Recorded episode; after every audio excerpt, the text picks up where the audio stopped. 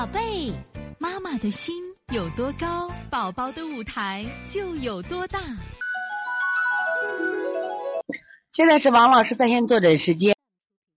我们现在看一下幺零七三的小青，女孩四岁半，一年前做了腺样体切除，目前是早晚咳、跑跳后咳、输液输阿奇、舌苔蛋白、中间凹陷，太爱说梦多。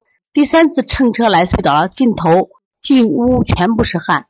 这个后期的巩固方向应该是温补肾阳呢，还是子肾阴？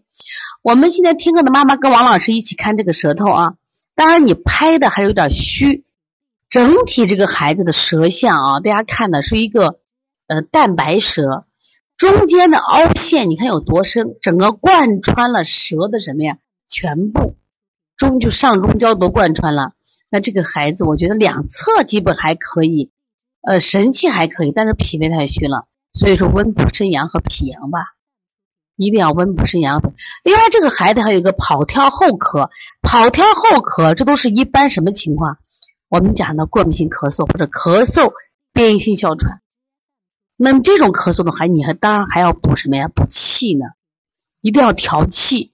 调气的拿肩颈、分对肩胛骨、搓摩胁肋都是要用的啊，要调气。所以从现在开始学习小儿推拿，从现在开始。学习正确的育儿理念一点都不晚，也希望我们今天听课的妈妈能把我们所有的知识通过自己的学习，通过自己的分享，让更多的妈妈了解，走进邦尼康小儿推拿，走进邦尼康的课堂，让我们获得正确的育儿理念。